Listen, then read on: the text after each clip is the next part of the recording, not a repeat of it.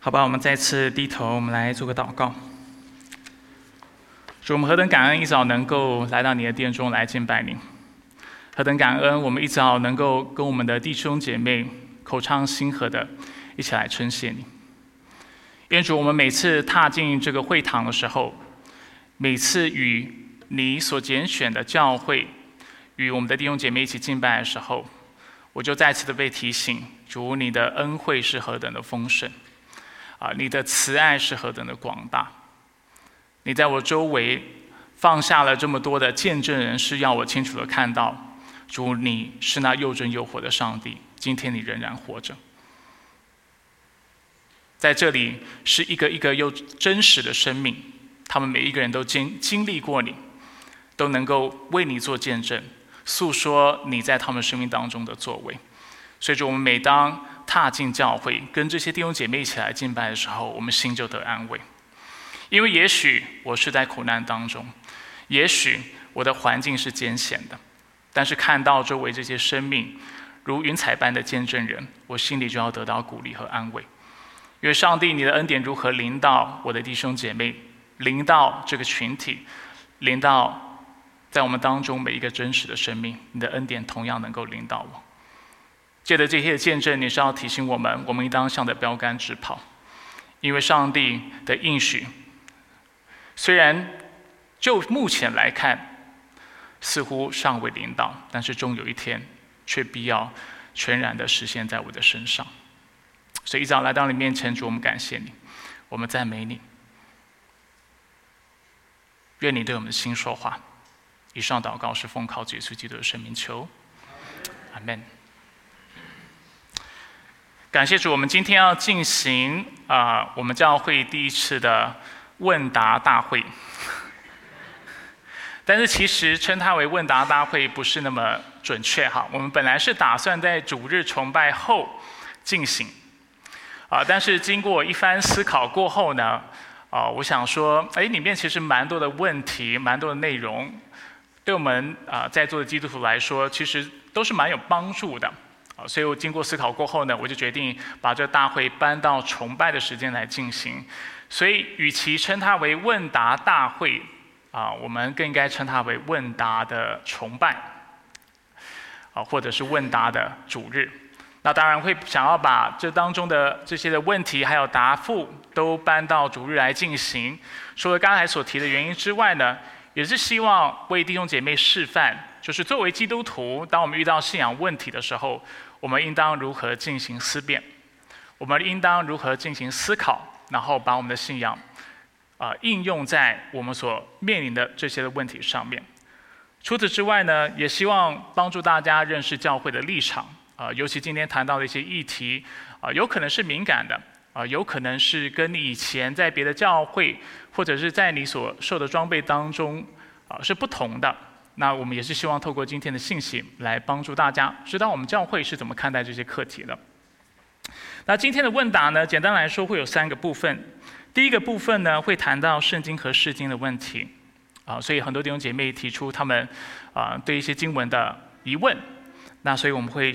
先从这个部分切入来回答。第二个部分，我们会谈到跟信心和圣灵的引导相关的问题。然后最后，我们会谈到教会与政治。然后最后这个部分大概会是最敏感的啊，但是也是我在这次问答当中特别有负担要和大家分享的。因为我认为我们的确啊，首先呢需要让弟兄姐妹知道我的立场，知道我们教会的立场，然后之后我们才能够同心的。每每在遇到这类的问题的时候，用合适的方式来回应，用合适的方式来进行思考。所以我们就来啊进行我们今天的问答。我们来看今天的问题，总共会有八个问题。我们先来看第一个问题，是圣经和诗经的问题。问题一：怎样从圣经里面看到有没有外星人？其实这个问题比大家想象的还要普遍啊，真的很普遍。而且，在我的侍奉当中啊，尤其我过去很长时间侍奉年轻人，啊，听到次数应该不下十次吧。所以这个问题是非常普遍的。那简单来说呢，圣经并没有谈到外星人，圣经也无法证实或证伪。外星人的存在。为什么？因为这不是圣经撰写的目的。圣经不是百科全书，大家知道这个事情吗？如果它是百科全书的话，它不可能是用这薄薄的一本啊就记载了所有的内容。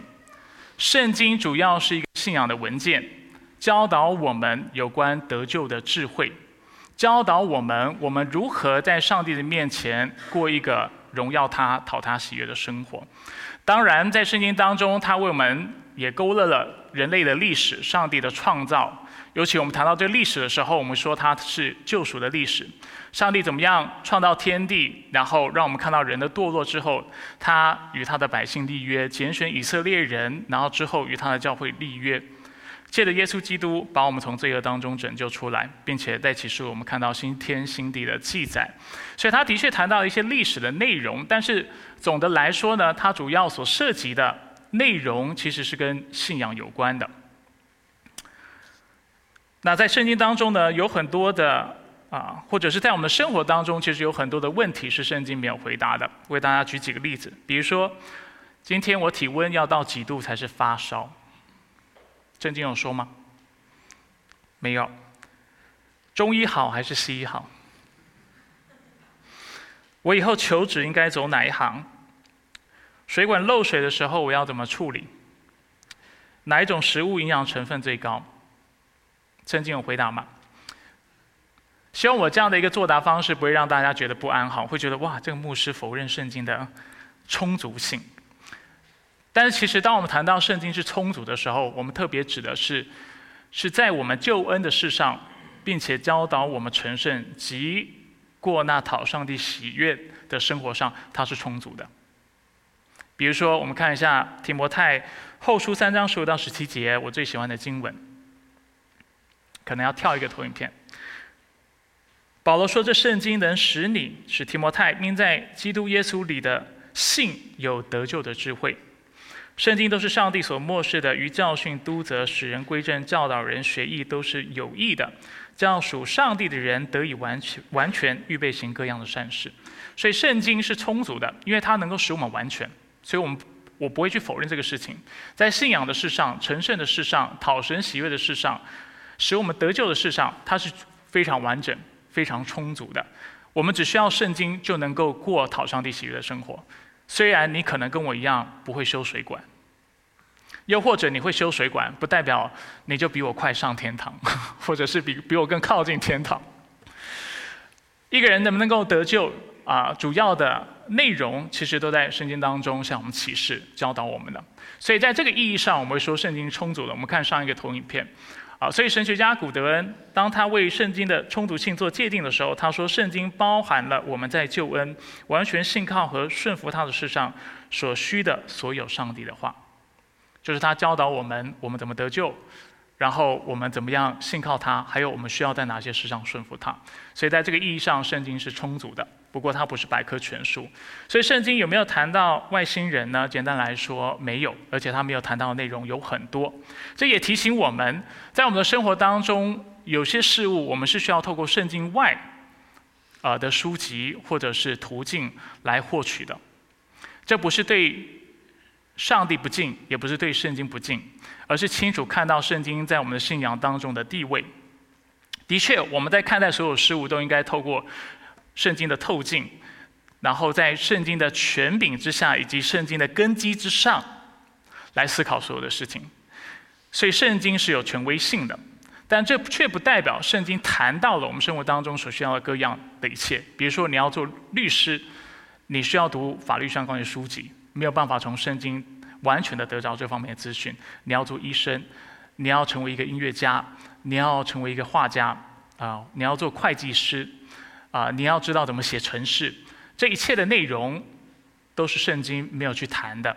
但这并不是因为圣经啊是不充足的，因为圣经在旧问的事上是充足的，只是代表圣经所关切的不是这方面的议题。所以这是第一个回应。第二个问题。这个部分我也比较快哈，因为我想要把更多时间花后半段。旧约里，耶和华总向世人显现，让世人知道谁是事师，谁是先知。为何在耶稣时代，他不非常明显的向世人显现，让犹太人和罗马人等世人知道耶稣是弥赛亚呢？呃，这个问题涉及了一个呃神学的概念，我们称之为弥赛亚的秘密 （Messianic Secret）。给大家看一段经文，马可福音八章二十七到三十节。耶稣和门徒出去往凯撒利亚菲利比附近的村庄去，在路上，他们问他问门徒：“人们说我是谁？”他们对他说：“是施洗的约翰。”有人说是以利亚，又有人说是先知中的一位。他又问他们：“你们说我是谁？”彼得回答：“你是基督。”基督就是希腊文的弥赛亚，弥赛亚就是希伯来文的基督。有听懂吗？OK，所以不论是弥赛亚、基督，他们意思是一样的哈，只是它是两种不同语言，它的意思都是受膏者。不过弥赛亚是希伯来文，然后基督是希腊文。在这里，我们看到彼得认出了耶稣是基督，所以基督不是耶稣的姓，基督是耶稣的身份。但是耶稣怎么回应？于是耶稣切切的嘱咐他们，不可对任何人说起他。哎，奇怪了，认出耶稣是基督，应该是一个大好消息，对不对？应该要快点让全世界人都知道，为什么耶稣在这里制止他的门徒去讲这个事情。原因在于，当时的人对弥赛亚这个概念或这个职职分有很多的误解。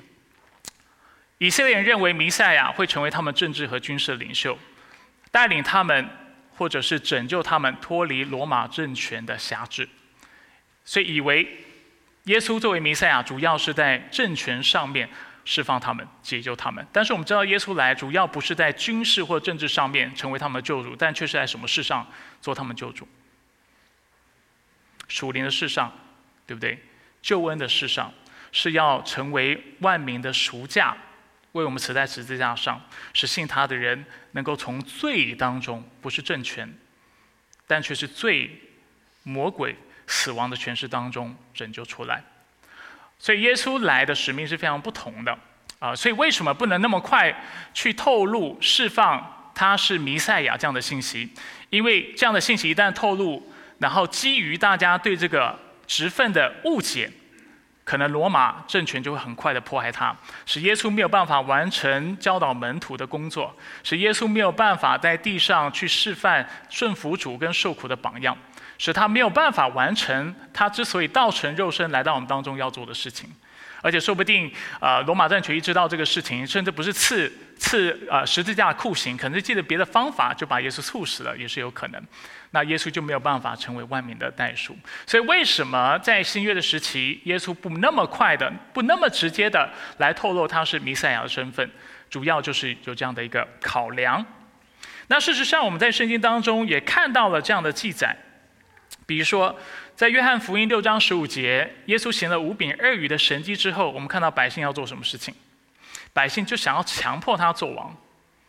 所以我们看到经文怎么说？经文说，耶稣知道他们要来强迫他做王，就独自又退到山上去了。耶稣知道他们所想的、所期待的是耶稣能够做他们军事和政权上的领袖，抵挡罗马政权，然后解救他们，复兴以色列国。但是耶稣清楚知道，他来是要复兴上帝的国，或者是要带来上帝的国。这上帝的国首先是属灵的，当然之后会赐下新天新地。但是上帝的国在地上形成一个正确的时代尚未临到，这是基督再来的时候他会做的事情。所以我们在这里就看到一个这样的观察。事实上呢，不仅是有以色列人或罗马人尚未预备好，要。就是啊，要认识耶稣是弥赛亚这样的身份啊。我们看到在刚才的经文的下文，我们就看到，就连使徒们都没有预备好接受这样的讯息。就在彼得称耶稣是基督之后，过一节的经文，就是继续经文往下看的时候，我们就发现彼得其实根本不了解他自己说的话是什么意思。马可福音八章三十一到三十三节。在彼得认出耶稣是基督的时候，他就继续教导他们了。从此，他就教导他们说：人子必须受许多的苦，被长老、祭司长和文士弃绝，并且被杀，三天后复活。所以他接下来就问他解释：“你称我为基督，那没问题。我现在告诉你，基督要干嘛？基督要死，然后三天复活。”彼得回应是什么？好的，我明白了，您就这么做吧。没有，耶稣明白了说了这些话，彼得就把他拉到旁边，责备耶稣：“有没有搞错啊？你要做我们军事和政权上、政治上的领袖，你现在就告诉我你要受苦，你要被你的百姓拒绝，你要死，不是吧？”所以他就责备耶稣。而耶稣就转过来看着门徒，斥责彼得说：“傻蛋，退到我后边去，因为你不体会上帝的心意，而是体会人的意思。”为什么称彼得这样的一个建议、这样的想法是从撒旦来的想法，斥责他为撒旦？因为撒旦就本质上的工作就是抵挡基督、抵挡上帝之国的工作。撒旦不愿意看到耶稣死在十字架上，成为万民的代赎。撒旦要抵挡耶稣去落实他的父神要他做的事情，所以这是第二个回应。为什么不直接表达、表明他的身份呢？因为表明了后果会非常严重。第三，该隐的妻子是亚当的后裔吗？为什么他感觉除了亚当家，为什么感觉除了亚当家族外还有外人？创世之初，神不是只让亚当和夏娃活了吗？啊，答案简单来说，该隐的妻子。的确是亚当的后裔。创世纪五章三到四节，亚当活到一百三十岁，生了一个儿子，形象样式和自己相似，就给他起名叫赛特。亚当生赛特之后，又活了八百年，并且生儿育女。我们知道他女儿有哪些吗？事实上，他儿子有哪些，我们都搞不清楚。我们知道有该隐、有亚伯、有赛特，然后呢？他只有三个儿子吗？应该不止吧，所以圣经的族谱是选择式的为我们做记录的。当我们看到就是圣经当中的创世纪的家谱，我们要非常谨慎，它并未为我们列出就是亚当夏娃所有的后代，但却是选择性的把一些关键的人物把它列出来。所以为什么感觉圣经好像有外人？因为有些人圣经没有提到。但是之后好像借着某些的，因为因为某些的事件或因为某些的原因，它出现了，那你就觉得，哎，这好像是亚当以外的人类，但事实上不是这个样子。在解释圣经的时候呢，我们常常提醒弟兄姐妹要使用一个解经的原则，我们称之为以经解经 （analogy of scripture），就是。对于一些经文，我们感到模糊或很难解的时候，我们要用一些非常明显的经文去解它。简单来说，就是一个这样的概念。圣经有没有其在其他地方清楚让我们看到万族是从亚当来的？答案是肯定的。譬如说，《使徒行传》十七节七呃十七章二十六节，保罗说他从一人即亚当造出万族，居住在全地面上，并且。预先定准他们的年限和所住的疆界。罗马书五章十二节、十四节，为此，正如罪是从一人亚当进入世界，死又从罪而来，于是死就临到所有的人，因为人人都犯了罪。所以从亚当人类的始祖，从那一人开始，到了摩西，死就掌了权，连那些不与亚当犯一样罪过的，也在死的权下。所以简单来说。该隐结婚的对象是谁？是亚当的女儿。当然，很多人会问这个问题，主要是因为心里有另外一个预设，就是啊，近亲的性行为是不道德的，是不合乎圣经的，是吗？所以你可能会有这个问题，说：那你的意思是说，亚当的后裔就是彼此通婚喽？那答案是，的确是这个样子。首先，我们要先从律法的角度来思考这个事情，就是。在过去那个时代，就是在上帝清楚的说不能够近亲发生性关系的时代之前，是不是近亲之间真的不能够有这样关系？是否是否有律法禁止？答案是否定的哈，没有律法禁止，一直是到了摩西的时期，上帝才清楚颁发这样的律法。所以我们不能说在过去的世代当中，所有做这个事这样的事情人都是犯罪。另外一方面，我们要思考，就是现代人之所以非常反对近亲发生性行为的一个很重要的原因，在于害怕遗传疾病。因为近亲结婚很容易生下畸形儿，很容易啊，就是使那隐性的基因得着了这样的一个显性的，或者是明显的，或者啊得到这样的表达啊，在医学当中、遗传学当中，我们会说是表达出有害的性状或者有害的特征。本来是隐性的，你跟近亲结婚，这样的隐性的基因就会。被表达出来，就会实际的啊，在呃人的身体上面、外形上面、健康上面出现问题。啊但是如果你是与非近亲的人结婚，那就比较不会有这个问题。所以这是我们现代人一般反对近亲发生性行为的一个很重要的关系。啊，但是呢，啊，我们需要退一步来思考，就是亚当夏娃作为上帝的创造，并且上帝甚好的创造，他们是否有这些隐性的基因问题？我不知道哈，老实说，因为圣经主要撰写的目的不是为我们解释所有医学上的问题，但是的确我们可以合理的推测，亚当和夏娃作为上帝的创造，他们也许没有这些隐性的问题，因为这些隐性的问题是世世代代基因啊经过突变，然后之后所产生的，所以亚当夏娃没有这个问题，所以近亲的性行为也就不会带来我们所考虑或担心的这些的问题。那当然我知道这样的一个回答。有可能没有办法彻底的、完全的，啊，就是让大家信服。但是至少希望透过这样的一个回答，为大家提供一个切入的方式或切入的一个呃节点。问四：为什么神怕亚当和夏娃再吃生命树的果子？因为说吃了就永生，就如相信基督的永生不是神的祝福吗？并且该隐住在伊甸园东边，离生命树远。首先。经文有说吃了以后得永生吗？我们看一下经文怎么说。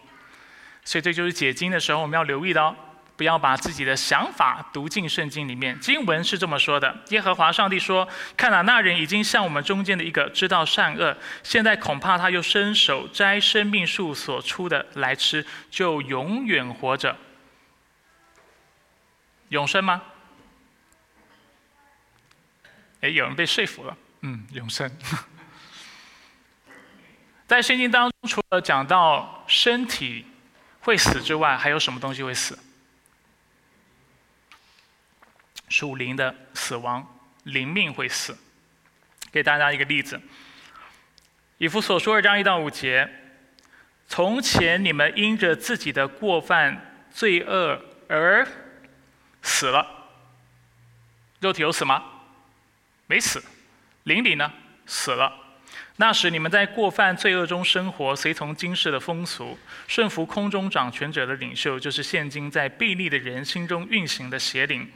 我们从前也都生活在他们当中，放纵肉体的私欲，随着肉体和心中的意念去做，和别人一样，生来就是该受惩罚的人。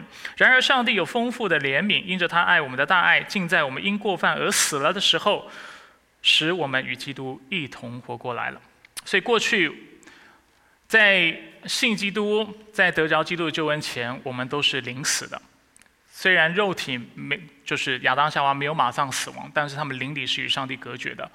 他们就犯罪的那一刻开始，他们的灵，他们就死在罪恶以及魔鬼的权柄、权势之下。他们是被捆绑的，是没有自由的。啊，所以当我们说吃了生命树上的果子，就永远活着。就是永生的话啊，我想会是一个误解。会肉体上会活着，是从经文的描述来看，但是灵里会将会是死的。所以某种意义上而言，上帝把人从伊甸园当中赶出来，其实是对人的怜悯。你可以想象带着有罪性的身体，但却不死嘛？活在这个有罪的世界当中，带着罪性的身体，然后活到永远，这是一个非常痛苦的事情。所以，上帝需要把他们从伊甸园当中赶出来。但，另外一个原因，之所以他把人从伊甸园当中赶出来，也是让人确实的在身体上也会经历死亡，是要让我们知道上帝审判确实临到了。既然上帝已经说了你必死，啊，那这意味着他不仅会使我们在灵里死亡，并且也会让我们在身体上面、肉体上面经历死亡。所以。永生指的是身体的存活，也是属灵的永生啊，所以这一点是我们要注意的。好，谈到该隐呢，该隐住在伊甸园东边，离生命树比较远吗？答案是对的。我们先看一下经文怎么说。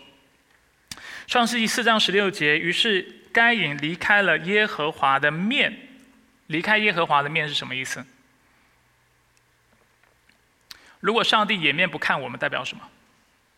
他不再与我们同在，他不再祝福我们，是吗？过去我跟我我跟大家交通过这样的一个理解，就是上帝的面掩面，代表他不再祝福我们，不再与我们同在，不再纪念我们，他的祝福不再临到。所以在这里谈到该隐离开了耶和华的面，让我们看到他是离上帝的祝福更远了。亚当夏娃犯罪之后，已经跟上帝之间的关系是有了隔阂。但是至少在那一刻，上帝的恩典怜悯仍然是临到亚当夏娃，仍然看顾他们，甚至让他们生了赛特，让他们的后代能够继续的敬拜上帝，对不对？在心里还有这样的一个宗教的意识，对上帝的敬畏。但是该隐的后代是完全没有上帝的怜悯和祝福在这当中的，所以他演了免啊，他离开了该隐就离开了耶和华面，住在伊甸园东边的挪德之地。Node 原文挪德呢，其实还有另外一层意思，就是啊流浪汉或流浪者的意思。Node，所以在这里我们看到该隐不仅离开耶和华面，他要住在伊甸东边，而且更远的流浪之地，可以这么理解。然后他会永远成为流浪汉。我们怎么知道他会成为流浪汉？我们看一下上帝的审判说说了什么，四章十二节。上帝审判。该隐的时候，他说：“你耕种土地。”所以我们知道该隐和亚伯是兄弟嘛。亚伯被该隐杀了。该隐的工作是什么？他主要的啊技能是什么？务农嘛。弟弟呢？畜牧业嘛，对吧？现在上帝给他的审判是什么？你耕种土地，他不再给你效力。基本上你的你的才能是没有用的，你的生存技能我把它废掉了。以后你去到不论去到哪里，你只能做流浪汉。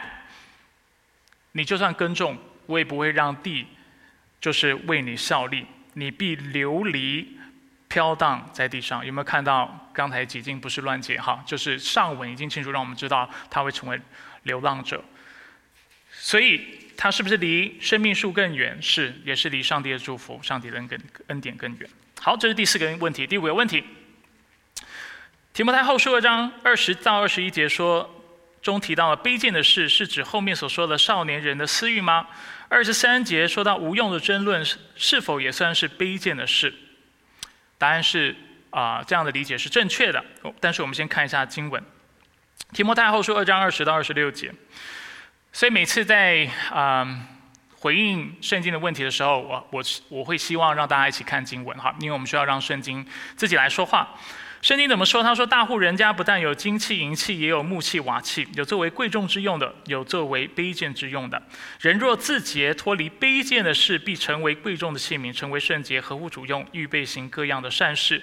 你要逃避年轻人的私欲，同那以纯洁的心求告主的人，追求公义、信实、仁爱、和平。但要弃绝那愚拙无知的辩论，因为你知道这等事只会引起争辩。主的仆人不可争辩，只要温和待人，善于教导，恒心忍耐。”用温柔劝导反对的人，也许上帝会给他们悔改的心，能明白真理，让他们这些已被魔鬼掳去、顺从他诡计的人，能醒悟过来，脱离他的罗网。好，什这里所谈的卑贱的事是什么呢？从下文来看，是年轻人的私欲。但是年轻人私欲所指的是什么？就字面来看，我们会认为是肉体的情欲，是吗？就是年轻人私欲，就是可能年轻人在一些的欲望上特别强，所以保罗写信给提摩太，特别要劝他说：你要小心哦，要逃离啊年轻人的私欲。从字面上来说，如果今天没有上下文，我会同意这样的一个理解。但是解经家家会说，但是按着上下文来看，他所谈的私欲，更多是一个少年人有可能有的脾气。他所对比的是什么？比如说保罗。要提摩太追求公义、信实、仁爱、和平。公义是什么？有好行为。信实是什么？你在侍奉当中要继续忠心。爱心是什么？你要跟弟兄姐妹彼此相爱。然后你要追求和平和睦。所以主要谈到的是什么？他要提摩太作为一个牧者，在牧养弟兄姐妹的时候，你要有爱心。然后大家可能会会亏待你，但是你不要发脾气，你要用那正确的方式。良善的方式、慈爱的方式来回应他，要有爱心，要追求和平，所以才会有二十三节到二十六节的内容，所以，什么叫脱离卑贱的事？不要冲动，不要易怒，不要喜欢跟人家争辩，不要好胜。但相反的，要做什么事情？要温和，要忍耐，要温柔。所以经文说到，只要温和待人，善于教导，恒心忍耐，用温柔劝导反对的人。所以在这里，经文特别指的是这样的一层意思。希望这样的解经对大家有帮助。当然，少年人要不要逃离肉体的情欲？当然要。圣经整体有没有这样教导？有这样的教导。但是就这经文来说，我们特别看到一个传传道人在侍奉教会时候，他要逃离个人的这样的脾气、他的私欲，但是要温柔的，啊，要啊有耐心的、有爱心的来对待他的弟兄姐妹。好，以上是释经的问题。那呃，在这里要挑战提出这些问题的弟兄姐妹们，就是解经呢，释经更多只是处理理解上的问题，但是没有谈到怎么应用。所以鼓励大家在听完我的解释之后，你要进一步的问自己：那这些经文你懂了以后，跟你有什么关系？它怎么样帮助你成为一个更近前的人，能够敬畏上帝，然后过一个荣耀他的生活？如果不做这样的应用，过多的解经释经，其实对你的灵命可能只会带带来亏损，而不会带来帮助。那当然，这也是对我们在座的每一个弟兄姐妹来说一个很重要的提醒：圣经要不要理解？当然要。简单来说，圣经的理解的过程是你要先读嘛，先看懂我们所谓的聆听；第二是要理解；第三就是要落实应用，要顺服。那最后这个步骤是在座的每个弟兄姐妹，也包括提问这些问题的弟兄们、弟兄姐妹要去思考的，就是说他跟你、跟神、上帝之间的关系有什么关系、关联。好，第二个部分我们要谈信心和圣灵的引导。好，我尽快。问题六：当一个人的脑海出现不同的经文时，这跟他是否信耶稣有何关联？那在呃问题当中呢，提问的人有提到几个。这样的想法，比如说扫罗，扫罗，你为什么迫害我？出现这样的经文，啊，或者是出现主的灵在我身上，因为他高我高利我去向贫穷的人传福音，他差派我去宣告被掳的得释放，瞎眼得看见，让受欺压的人得自由。然后他也提到，啊，也有可能在过程当中，他想到一些信主或不信主的经文。那这跟他信耶稣有关吗？答案是没有直接的关系。信耶稣跟你的脑海出现什么样的文字诗歌没有直接的关系。信耶稣跟什么有关？跟这个信心的本质是不是真信心有关？那过去我们其实，在海德堡要灵问答跟其他的场合跟大家交通过，什么叫真信心？简单来说是确实的知识，还有坚定的信靠。我们先看一下要灵问答怎么说。二十一问：什么是真信心？真信心不仅是一种确实的知识。什么叫做确实的知识？借此我认定上帝在圣经中向我所启示的一切皆为真理。啊，所以在神学当中，当我们谈到一个人有信心的时候，这个信心除了是对上帝之外，也是对圣经的信心，相信圣经里面所说的都是真的。所以，当你在信心软弱或怀疑你自己的救恩，或怀疑你是不是基督徒的时候，第一个问题你要问的就是你相不相信圣经所说的话都是真的？你相不相信圣经都是神的话？这是第一个确实的知识。第二，你要问自己你是否坚定的信靠？你是否愿意依靠上帝的恩典、基督的赎价、他的功德，还有依靠福音所赐的应许？所以你不止信，你也把你的生命都交托在这样的事上。所以要李问答说。我现在读到第一段读完了，第二段也是一种坚定的信靠，是由圣灵通过福音在我里面做成的工作，使我确信，唯独出于上帝的恩典。所以我今天能够得救，不是因为我的行为，是上帝的恩典。唯独因基督的功德，是因为基督在十字架上所做的工作，就白白的将赦罪及永远的公义和拯救，不仅赐给别人，也赐给了我。这是福音的应许。信他的人不至灭亡，反得永生。所以，当你问自己你是不是一个基督徒，你信不信耶稣基督的时候，你要问自己：你相不相信福音的？相不相信福音的内容？相不相信你能够得救？所靠的是上帝的恩典和怜悯，所靠的是耶稣基督在十字架上所做的工作。你一点贡献都没有，你能够得救，就是因为他为你死，为你复活，而且信他的人就要得永生，不是灭亡。福音的应许，这叫做。坚定的信靠。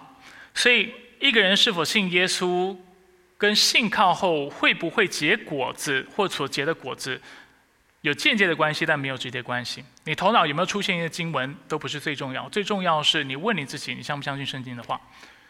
然后再来第二，你愿不愿意完全来信靠他？过去我们跟大家举过很多的例子，就是相信一个事情是客观的事实，跟你去信靠它是两码事。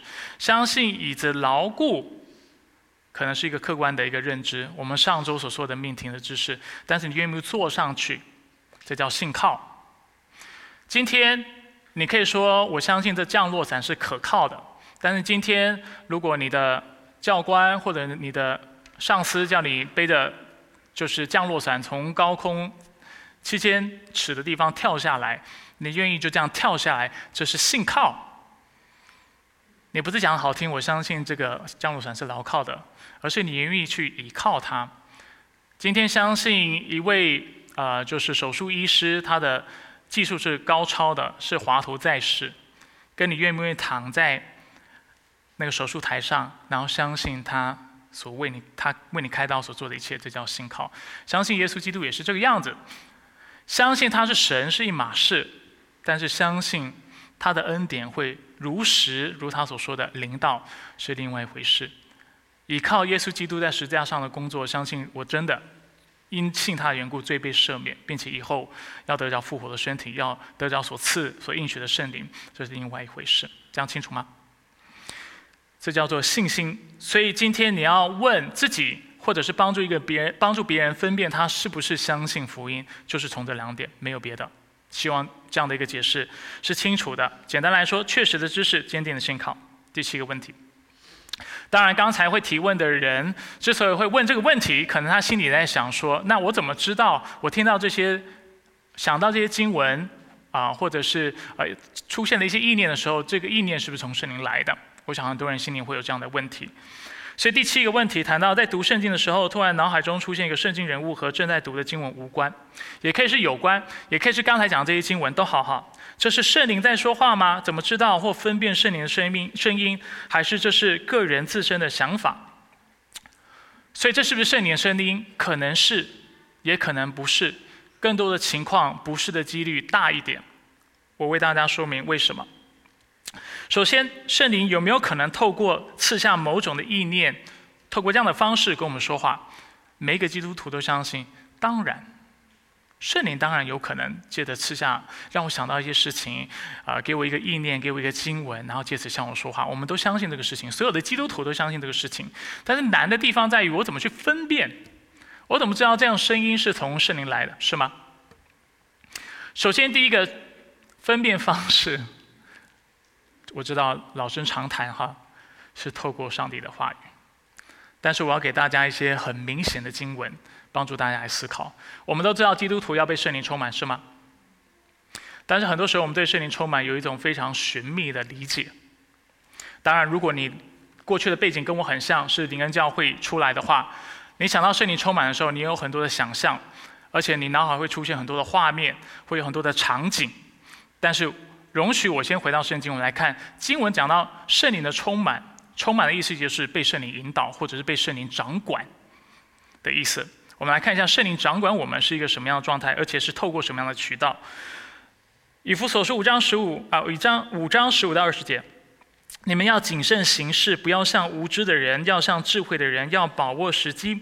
因为现今的世代邪恶，不要做糊涂人，要明白主的旨意如何。不要醉酒，酒人酒能使人放荡，要被圣灵充满，要用诗篇、赞美诗、灵歌彼此对说，口唱心和的赞美主。凡事要奉我们主耶稣基督的名，常常感谢父上帝。圣灵充满的人是一个什么样的人？是谨慎行事的人。是有智慧的人，是把握时机、不浪费时间的人。因为现今世代的世代邪恶，不被圣灵充满，你会放纵你的私欲，去追求你心中的偶像。被圣灵充满的人会知道，他所做的一切要容神一人，他会把握时机，他会为神而活。所以不要醉酒，就能使你放荡，你会成为糊涂人，你没有办法有智慧。你不会把握时机，但是要被圣灵充满，你会做那最对的事情。所以圣灵充满所带来的结果，首先，我们有没有看到，可能跟我们过去所理解的不太一样？基于我们过去的经历、教会背景等等，我们可能想要圣灵充满，会跟一些其他的画面、经历做上连结。但这里所谈到的是什么？要做智慧人，要爱惜光阴，要为主而活。后面就是说，而且要用诗篇、赞美诗、灵歌彼此对说，特别谈到怎么样被圣灵充满，要借着上帝的话语彼此对说上帝的话语，口唱心和的赞美组，借着这样的方法。被圣灵来充满，要让上帝的道丰丰满满的在我们的生命当中，而这样的人能够被圣灵充满，这样的人能够把握时间。再给大家一段另外一段经文，同样是以弗所书六章十三到十七节，再次谈到圣灵的工作。这段经文大家很熟，如果啊，就是在座的弟兄姐妹是基督徒一段时间，谈到属灵征战。所以要拿起上帝所赐的全副军装，好在邪恶的日子能抵挡仇敌，并且完成了一切后还能站立得住。所以要站稳了，用真理当作带子束腰，用公义当作护心镜遮胸，又用和平的福音当作预备走路的鞋穿在脚上。此外要拿信德当作盾牌，用来扑灭那恶者一切烧着的剑。要戴上救恩的头盔，拿着圣灵的宝剑，就是上帝的道。全副军装这里讲到六个装备。分别是袋子、护心镜、鞋、盾牌、头盔跟宝剑。那经文呢，为每一个装备都做了一个描述，而且这个描述跟属灵的品性、品格是有关系的。比如说袋子，它称为真理的袋子，真理的意思。所以这意思是什么？上帝把真理赐给我们。一方面我们领受了真理，另外一方面我们要把真理活出来。在以弗所书每次讲到真理 （truth），讲到要用真理，要 be truthful 的时候，它指的就是诚实。用爱心说诚实话，在以弗所书多处讲到真理，而且真理活出来的时候就是诚实。所以，我们不止从上帝那里领受了真理，我们也要为真理做见证，说话要诚实，所说的话要符合圣经的教导。这叫真理的袋子，公义的护心镜。公义在圣经当中，每次讲到公义的时候，他所谈的、所重视的是行公义、好怜悯。所以是行公义，要做公义，要行善。所以我们不止从上帝那里因信称义，跟上帝和好，领受了上帝所赐的公义，我们也要活出这公义。这公义不是谈谈，不是概念，而是在行为上要好行为。这叫公义的护心镜，和平的福音鞋，所指的是什么？福音要带来人跟人之间的和好，所以在以弗所书特别谈到福音能够拆下两下之间的墙，使犹太人和外邦人都能够因为同样的福音彼此相爱、彼此和好。所以要竭力保守圣灵所赐合而为一的心。所以当我们有福音在我们当中的时候，领受福音、和平的福音，我们要做什么事情？我们要与弟兄姐妹和睦相处。信德的盾牌，我们从上帝那里领受信心，而且这信德能够抵挡那二者一切烧着的剑。我们怎么样得着二者二者烧着的剑？就是继续的对上帝有信心，信靠他，对他忠心，faithful。Not only that you have faith, but you be faithful to Him. 对不对？你对他继续以信心来监靠，对他忠心，而如此行的时候，你就能够抵挡魔鬼的攻击。再来讲到头盔是救恩的头盔，在以弗所书特别谈到这救恩是什么？是耶稣基督，我们是啊本乎恩因着信而得救的。所讲到的是耶稣的死和复活，让我们看到圣灵的大能以及上帝的恩典。所以当我们说我们要戴上救恩的头盔的时候，所说的是我们要继续依靠圣灵的大能。他如何使基督从死里复活，并且上帝的恩典，所以在面临各样属灵征战的时候，我们能够站立得住。最后讲到宝剑的时候，他并没有说用真理、公义、和平这么明显的词来描述宝剑，他用什么描述？圣灵的宝剑很奇怪，前面的事情好像都直接可以做的，谈到圣灵好像不是那么清楚，但是他有没有接着为我们做解释？圣灵的宝剑是什么？就是上帝的道。你要被圣灵引导，活被圣灵活出那被圣灵充满的生活，怎么做？要拿起圣灵的宝剑，就是上帝的话语。你要靠着上帝的话语而活。在这里还有一件事情提醒弟兄姐妹：属灵征战，很多时候我们会把它搞得很玄秘，但是没有那么玄秘。当你遇到属灵征战的时候，教会当中有不和的时候，当你遇到非常倒霉的事情的时候，当你活在苦难当中的时候，上帝要你怎么打这征战？继续做诚实无为的人，继续追求公义，向人行善，追求和弟兄姐妹的和平。之前在教会当中，因为政治、因为打疫苗事情吵得沸沸扬扬。这就是魔鬼的伎俩。他不要教会合一，任何事情只要能够拆毁弟兄姐妹的合一，他就做。我们在打这属灵征战，属灵征战怎么打？爱你的弟兄姐妹爱到底。虽然他的身政治认同，还有他看待一些社会议题的方式跟你不同，你仍然选择去爱他。信得信心，所以是用信心继续靠神，靠圣灵的大能、上帝的恩典，并且拿起上帝的话语，熟知上帝的话，默想上帝的话，使用上帝的话，把它活出来。有没有很实际？属灵征战的秘诀在什么？做个基督徒该做的事情，如此而已。继续在信。上帝的教导当中，做上帝要我们做的事情。当然，后面也讲到要靠着圣灵，要祷告，多方的祷告，为圣徒祷告，所以祷告也很重要。好，我们继续来思考。所以，一方面要分辨一个声音是不是从圣灵来，怎么做上帝的话语。我知道这个事情已经在我们教会当中重复到不能重复，但是请弟兄姐妹不要轻看这样的教导，因为这是圣经明显的教导。隐秘的事是属。耶和华我们的上帝的明显的事是属我们永远属我们和我们的子孙的，要我们行这律法上所说的一切话，是吗？要被圣灵充满，不是透过很玄秘的方式来追求，最重要的方式透过上帝的话语。第一，第二，思考圣灵的工作有哪些。圣灵的工作在圣经当中，因为时间关系，我为大家简单的描述，分三大类。第一类是跟救恩有关，它使我们重生，并且使我们生命重，呃，成圣，跟救恩有关。第二，跟福音的工作有关，它会带领我们去一个地方传福音，它会见证基督的福音是真的。啊，然后啊，他会啊，就是使人接受主，对不对？跟福音的工作是有关的。第三方面，跟教会的合一，刚才提到，以及弟兄姐妹领受属灵恩赐，彼此造就有关，服侍有关。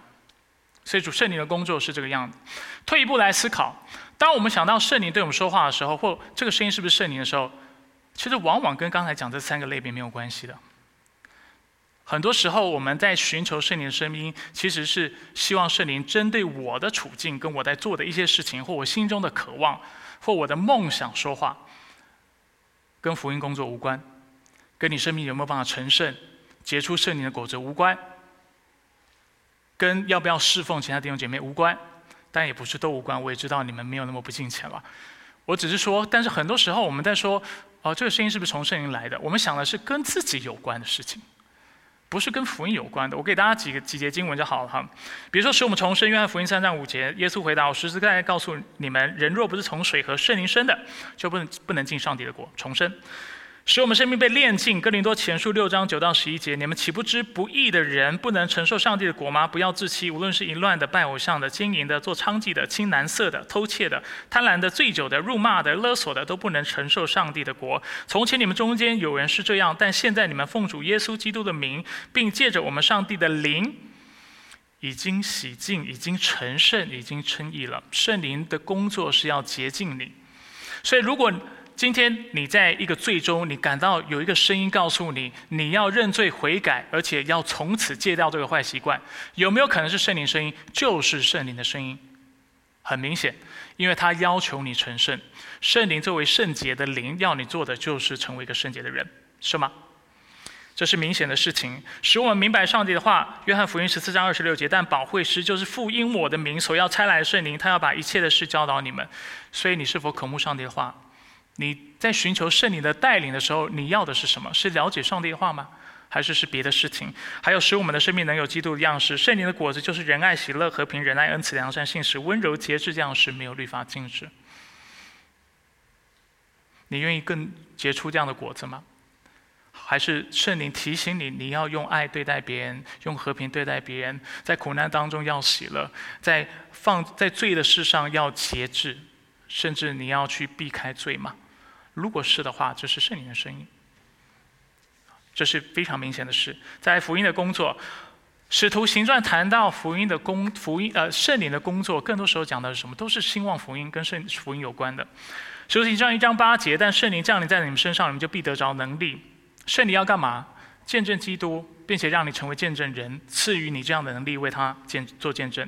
使徒行传八章二十九节，圣灵对腓力说：“你去靠近那车，要干嘛？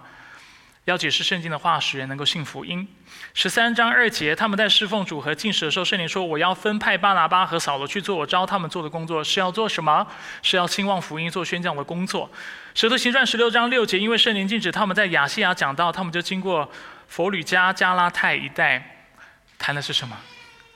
宣教的工作是吗？整个使徒行传谈到圣灵的工作的时候，跟见证主都是有直接的关系的。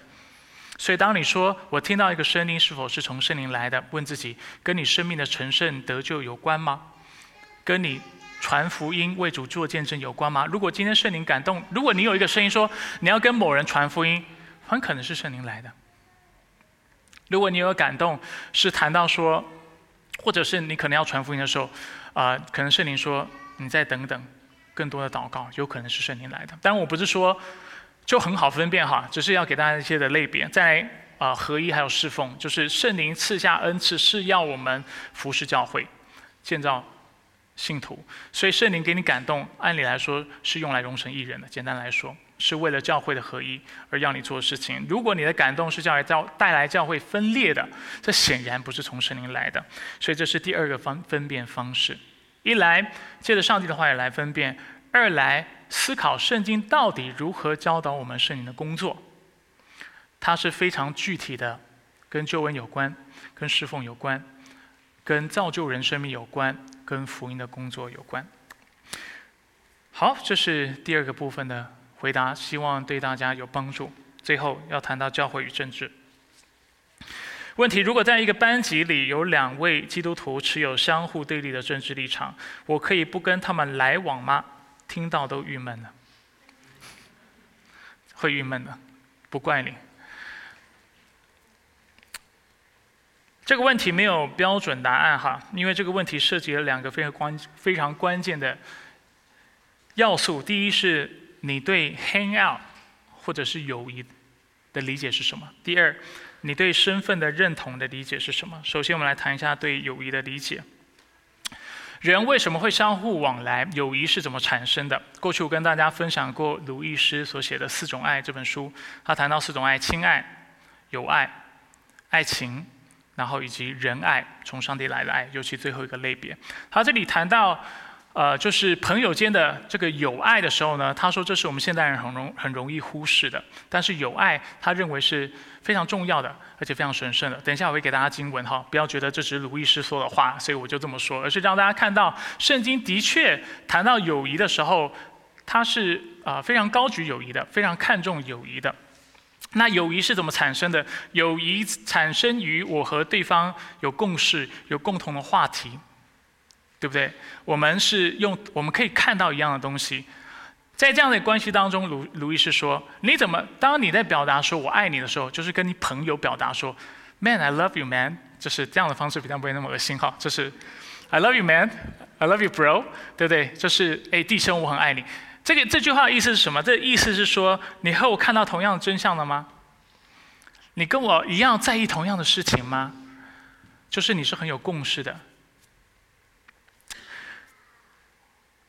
所以刚才我们读了，就是看到这位啊弟兄姐妹所提出的问题，谈到在班上可能有两个基督徒持有相对的政治立场，我可不可以要跟他们来往？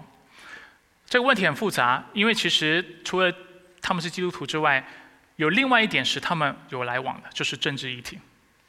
如果你本身对政治话题没有兴趣的话，你自然不会跟他们来往，你也无法来往，根本聊不起来，懂我的意思吗？所以就这种意义上，你需不需要跟他们来往？嗯，的确不太需要，因为他们的兴趣跟你的兴趣是完全不一样的。本来要偏题，但是圣灵提醒我勒住我舌头，我们先继续。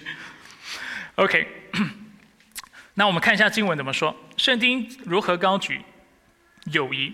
箴言十七章十七节，朋友时常亲热，Love always，在英文的翻译当中，弟兄为患难而生。他这里描述到，就是我们如果是生于同样的父母的话，我们的关系很多时候会陷入一个什么样的局面呢？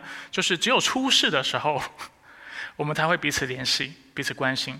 我们会为患患难，就是而而存在的，就是说我的兄弟真的发生事情，我会去关心他。但是可能他没事的时候，我不会特别打电话给他。兄弟姐妹很多时候是这样的一个关系。但是朋友是什么？真友谊或深入的友谊是什么？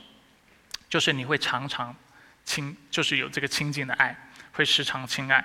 十八章二十四节，朋友太多的人必受损害，但有一知己比兄弟更亲密。再次谈到友谊友爱，在某种意义上是非常有价值的，甚至比你的亲生弟兄姐妹都还要亲。箴言二十七章十节，你的朋友和父亲的朋友，你都不可离弃。你遭难时，不要上兄弟的家去。相近的邻舍强如远方的兄弟。再次谈到，你跟一些朋友关系好的话，跟一些邻舍关系好的话，某种意义上是远胜过啊你的啊家人的。约翰福音十五章十三节、十五节，耶稣也也用友谊来比喻他和弟兄姐妹和信徒的关系。人为朋友舍命，人的爱心没有比这更大的。耶稣说的是他自己，对吧？而他把他的门徒帮把教会当中的每一个肢体当做他的朋友。他说：“以后我不再称你们为仆人，因为仆人不知道主人所做的事；当我称你们为朋友，因为我们我从我父所听见的一切事都已经让你们知道了。”所以，耶稣和我们的友谊建立在上帝的话语上。某种意义上，我们可以这么说：他把上帝的旨意都向我们说了，像朋友一般。而且，我们的友谊或多或少就取决于我们是否信这话，而且顺服这话。事实上，十十五章十四节所说的就是耶稣说：“如果你若是我的朋友，你就会遵守我的话。”其实，谈到上帝的话为这个关系的核心，所以的确有谈到这一点。但是有一点也是值得我们留意的，所以可能你听完这么说，我这么说，你就会认为，哦，所以两个基督徒如果他谈一些事情是我没有兴趣的，我就可以不用跟他做朋友。这也不是我的意思，因为圣经在其他地方又让我们看到弟兄姐妹的关系应当比朋友或者好像挚友一般如此的亲近。哪里这么说？耶稣这段经文的上下文这么说。约翰福音十五章十二到十七节，十五和十七节，你们要彼此相爱，像我爱你们一样，这是我的命令。我这样命令你们，是要你们彼此相爱。虽然他用朋友来比喻这样的一个关系，但是他同时教导我们，所以你要如此相爱，把对方当成你的挚友，把你的弟兄姐妹同做基督徒的人当成你的好朋友。为什么？因为你们共同的兴趣。就是上帝的话语，就是福音，就是耶稣基督的救恩。我们身上某种意义上都流着同样的血，就是耶稣基督的保险。为着同样的目的，就是荣耀上帝，而且要爱人如己，而且为同样的使命，就是大使命而活。我们应当要看到一样的东西，就是我们看到一个失丧灵魂的时候，我可以转头跟你说：“你看到了吗？”你会说：“我看到了。”他需要福音。当你看到一个人心碎的时候，我问你说：“你看到了吗？”他你会说：“我看到了。”他需要上帝的医治。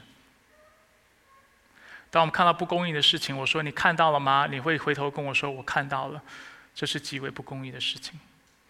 所以，某种意义上，基督徒的关系是像挚友的关系。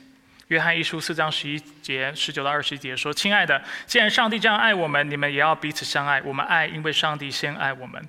人若说我爱上帝，却恨他的弟兄，就是说谎了。不爱他看得见的弟兄，就不能爱看不见的上帝。爱上帝的，也要爱弟兄。这是我从上帝所受的命令。所以，圣经从另外一个角度切入，让我们看到，虽然我的同学，或者是我的朋友、我的同才、我的同事、我的家人。”他的政治立场跟我不同，甚至他很喜欢谈政治，我一点兴趣都没有。我仍然应当爱他，我仍然应当看重他，关心他。那为什么基督徒之间很难有这样的友谊呢？因为我们往往看重别的事物的价值超过基督徒的价值。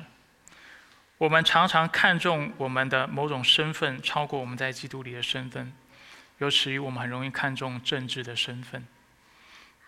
政治的身份认同超过我们其实是借的同一位基督，借的同样的圣灵的喜，而被连接于同样的教会，要侍奉同样的上帝。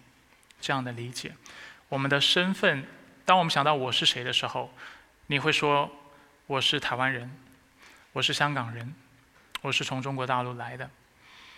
但是基督徒应该有个共共识，这是为什么我们称彼此为弟兄姐妹。当我们想到我们是谁的时候，我们要首先想到我是你的弟兄，我和你一样都是蒙同盟受上帝恩典的罪人，这样的身份认同是非常重要的。所以在美国，我们知道有红蓝之分；在台湾有蓝绿之分，也有黄的有白的哈，你们都比我清楚，我在这里不解释。在中国也有支持和反对共产党的差异。在这里顺便一提，呃，在问题当中提到“小粉红”，“小粉红”一词请不要乱用，“小粉红”是带有贬义的。所以当你称一个人为“小粉红”的时候，你已经在批评他了，懂我意思吗？就好像台湾人会说“民进党”，然后用“民”就冥界的“民”来形容支持民进党的人。你一旦用这样的方式来描述对方，其实你已经在批判对方了。所以要非常小心我们的措辞。那的确，在中国有支持和反对共产党的这样的状况是存在的。两岸三地的人民对于彼此间的关系也有不同的见解。我们在座的每一个人，你都有你的政治的认同，只是你没有说。我作为一个牧者，有没有我政治的认同？我有我的政治认同。那为什么牧师你不说？因为我知道这不是最重要的。最重要是我和你在基督里，我们同做弟兄姐妹。任何事情会破坏这样的一个共识和关系的，我宁可不提。如果我们没有成熟度去提它、去谈它的话，这个东西，我们都知道政政见上、政治上的分歧已经造成国家的对立，在国家政党之间的对立、人民的对立、社会的分化。如果我们强烈的把我们强烈的政治立场、认同、偏见带来教会的话，你会撕裂教会，而你没有权利这么做，因为这个教会打从一开始就不是因为同样的政治认同而被联合的，是耶稣的保险，是圣灵的工作，是上帝的主权和拣选，所以请不要。当然，我一方面严厉哈，但是一方面也出于爱，我们不要。把我们的政治立场搬到教会，而且要求弟兄姐妹要认同我们。我们需要有这样的共识，因为我们过于强求这样的一个理解或认同的时候，我们会撕裂教会，会使我们没有办法同心的来侍奉我们的主。我在开始这个教会之前，其实我从心里面就。很早就有深刻这样的体会，在我过去的教会当中，大家都知道北美的移民教会过去多数是台湾人和香港人组成的。你以为台湾人所组成的教会就很合一？一点都不合一。每次台湾大选的时候，大家怎么样去攻击对方，然后去嘲笑对方，因为对方的候选人没有当选，为教会带来的这样的撕裂。对我来说是历历在目的，因为我经历好几轮。我同我十三岁就已经来美国哈，但是在美国的华人教会，我一天到晚遇到同样的问题，就是大家大家宁可高举自己的政治认同，过于他在基督里的这样的一个国度身份的认同，这对教会伤害是非常非常大的。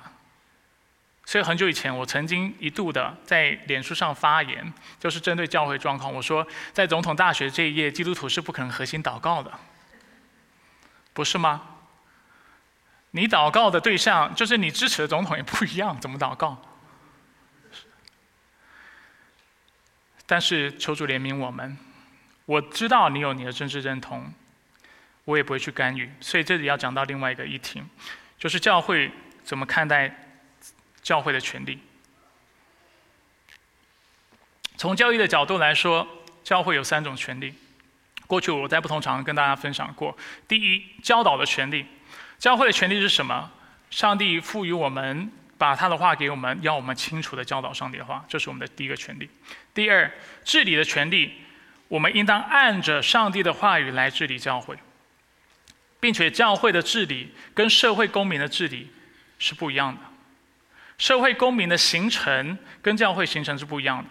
我们是靠着圣灵，因着耶稣基督的保险而被联合的。社会的公民是透过某种社会的契约、某种的共识，是人跟人之间啊谈判而得的这样的一个共识，而得到这个社会应该治理的制度，对不对？但是教会不是，你没有选择要怎么治理教会。你也没有选择是不是归属教会，因为这是出于上帝的主主权。上帝没有拣选你，没有赐下圣灵使你重生，没有赐给你信心，你要是你要参与在教会，你都无法参与，就完全是出自于上帝自己的选择。所以教会有治理权利。第三，教会有词汇工作的权利。如果有任何人告诉教会，政府告诉教会说你不能够帮助穷人，我们可以。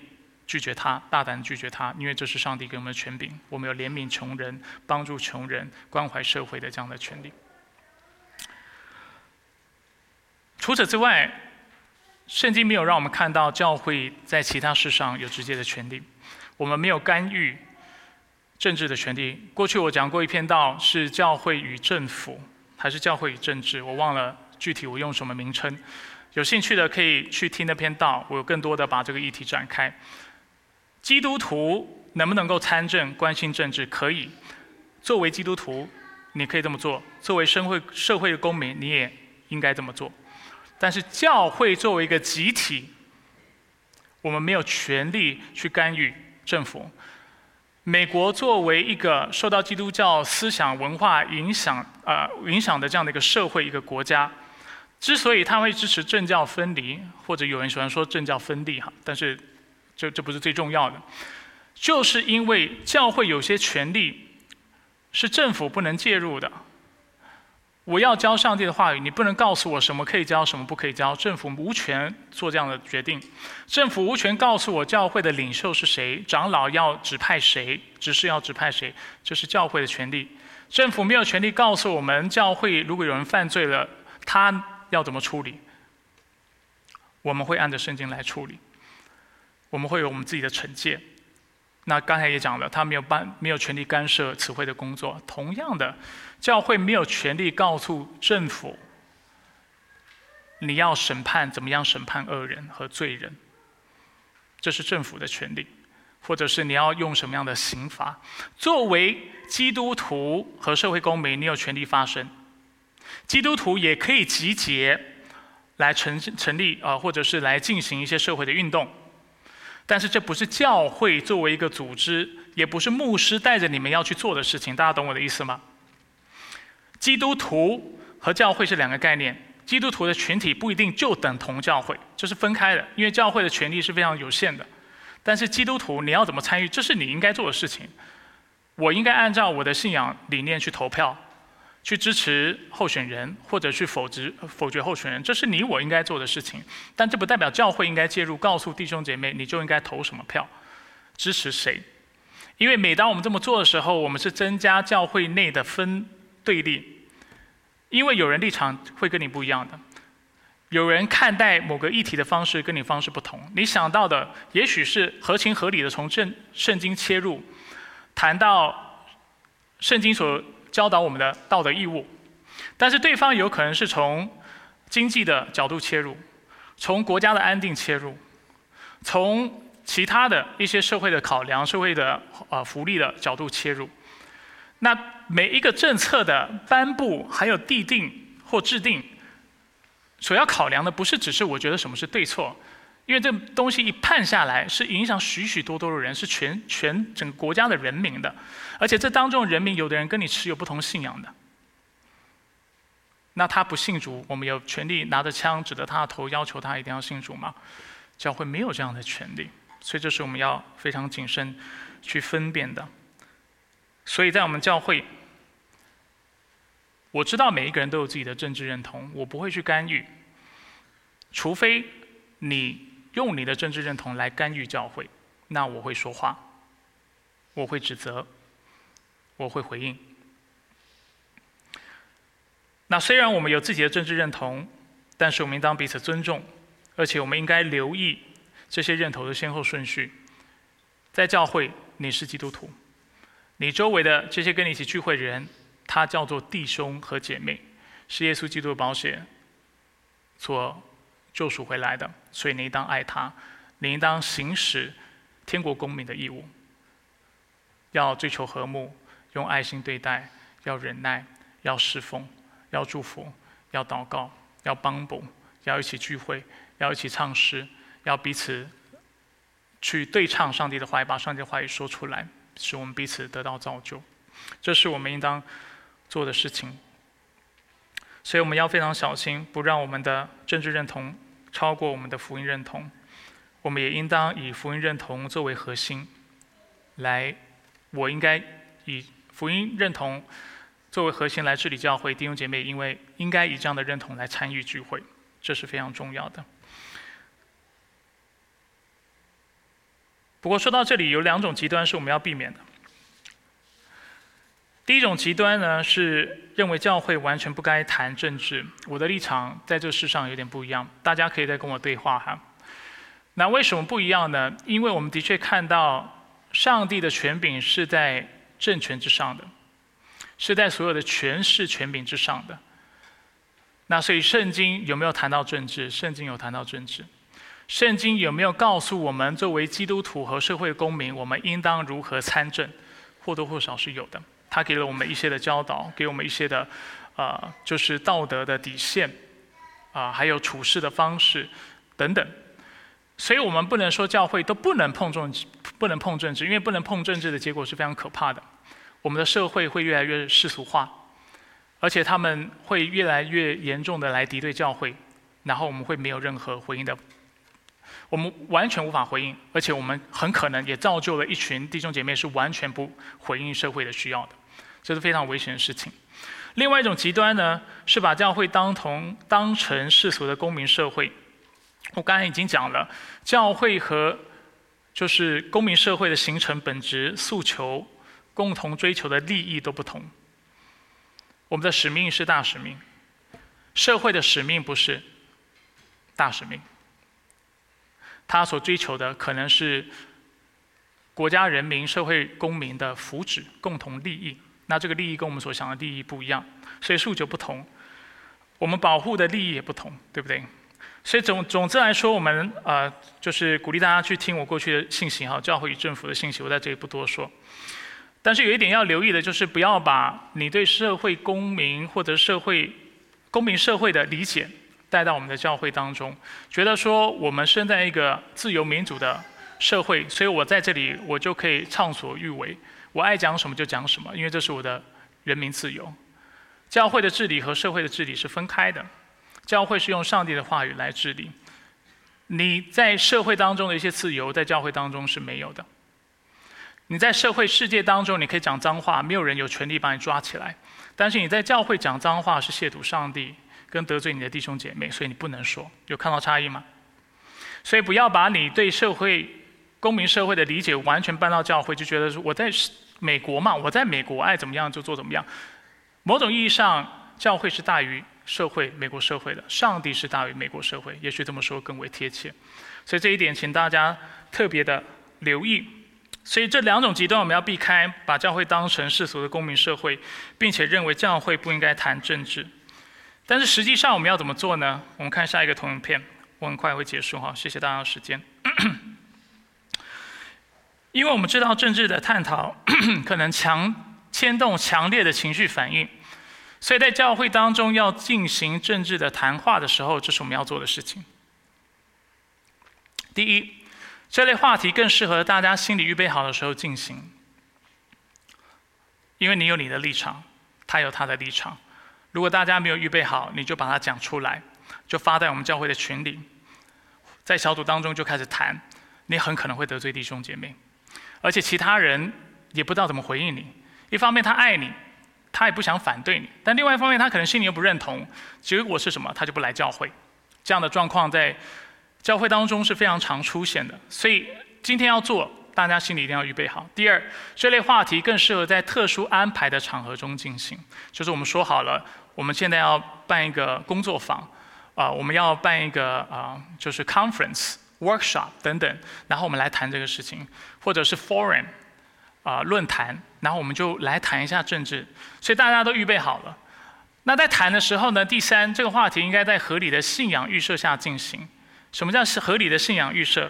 比如说，我们刚才已经谈到其中一点，我们都是在基督里的弟兄姐妹，还有圣经的权威性，圣经是我们的规范，是我们的根基，是我们看待所有事情的透镜，所有事情都要透过圣经的过滤，我们才能够去谈。第三，我们要知道福音的宏大叙事，我们要在福音上面有认同。第四，我们要知道教会的权利有哪些。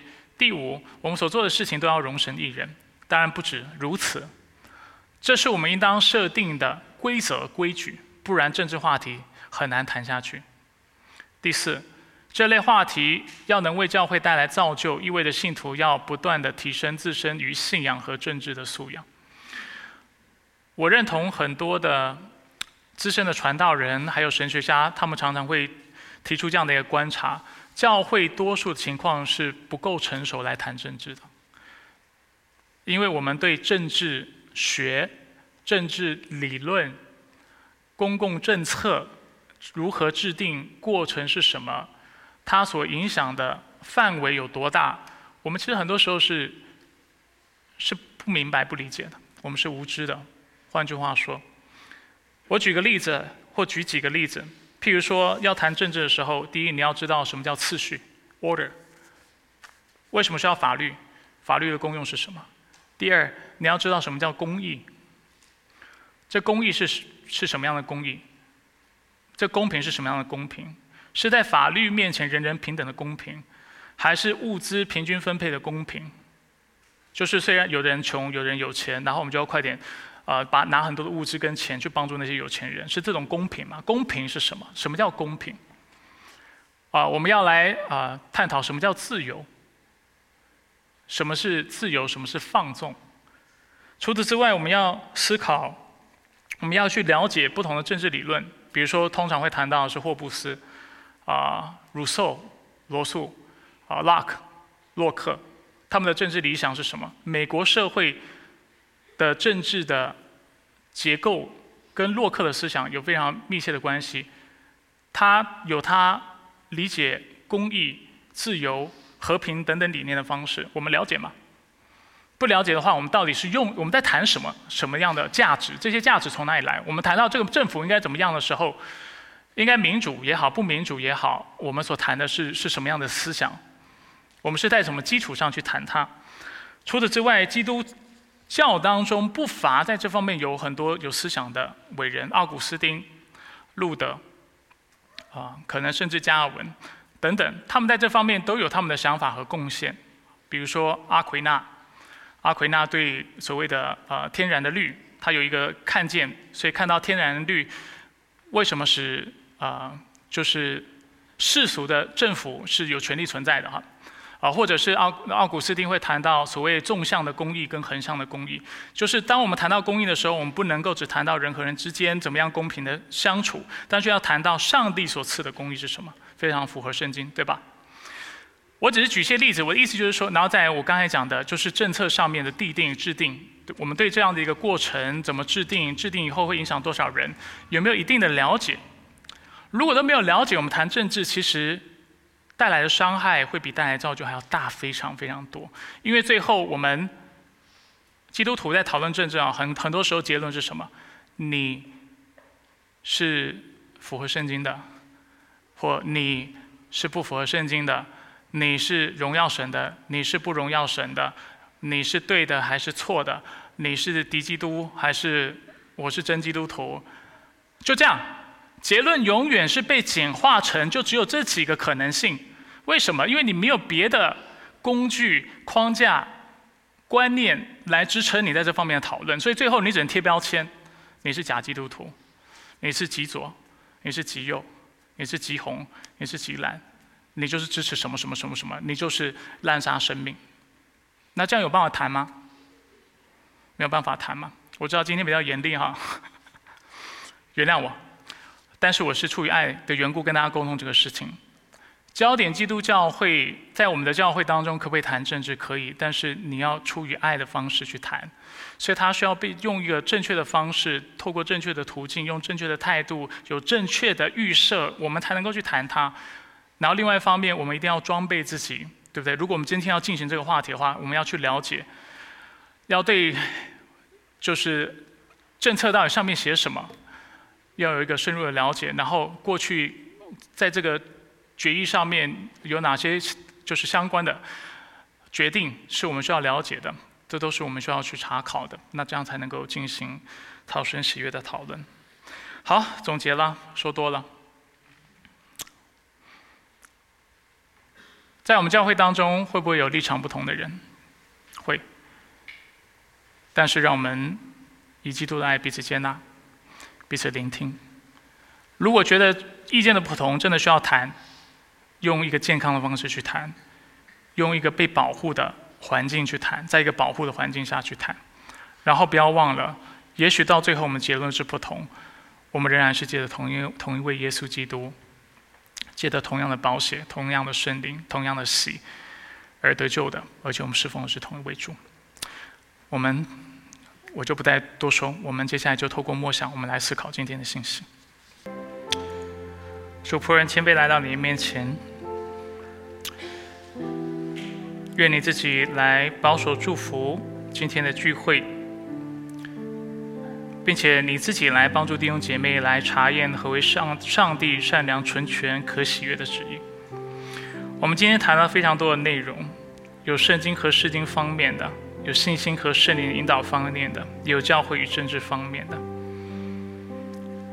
主愿我们的弟兄姐妹除了对圣经到底在说什么有。渴慕之外，主于也愿我们能够实际落实你的话语，能够默想和应用。主也祷告，愿我们教会的弟兄姐妹都能够清楚明白什么叫做真信心，并且能够帮助弟兄姐妹，帮助他周围信心软弱的人来分辨什么叫真信心，什么不是真信心，并且我们如何顺服圣灵的引导。首先，这意味着我们要熟悉上帝的话语，要通过圣经来辨别。另外一方面，我们也要思考圣灵的工作，思考我在寻求圣灵的引导的时候，我是否知道圣灵引导我是要使我成圣，所以他的感动是要我在基督里坚忍，过圣洁的生活，并且以善来报恶。我是否？我的感动是否跟福音、兴旺福音的工作有关，跟大使命有关？我的感动是否是跟侍奉、服侍其他弟兄姐妹有关，为保守教会的合一有关？主，因为圣灵这是你的工作，所以主我知道圣灵对我说话的时候，这也是你主要要我去做的事情，为你过一个成圣、爱神、爱人，并且兴旺福音的生活。最后，主，我们谈到了教会与政治之间的关系。愿你自己来对我们在座的每一个人说话。我们知道教会身处在社会当中，它跟社会势必需要有一个健康的互动。而主，求你给我们智慧，让我们知道这样的互动是什么。我们怎怎么样有效的在我们的教会当中进行这方面的思考？这方面的谈话，而且最重要是高举我们在基督里的身份认同，知道不论如何，因为我们在座的每一位都是信福音的，我们就是弟兄姐妹，所以我们要用爱，要拿起圣灵所赐的全副军装来服侍，来抵挡恶者的攻击。所以不论如何。在这个教会当中，我们要高举圣经所教导的真理。我们要在我们当中向弟兄姐妹行善、行公义，做那对的事情，追求和睦，在信仰的挑战当中坚忍到底，依靠上帝的大能和恩典，而且最重要的是要高举上帝的话，让上帝的话成为我们生命的根基，成为我们生命当中的权柄和规范，也成为我们看待一切事物的视角。某种意义上，主，我们需要在所做的事情，也就是因着圣经，为着圣经，借着圣经。愿你垂听我们在你面前所做的祷告，纪念我们今天的聚会。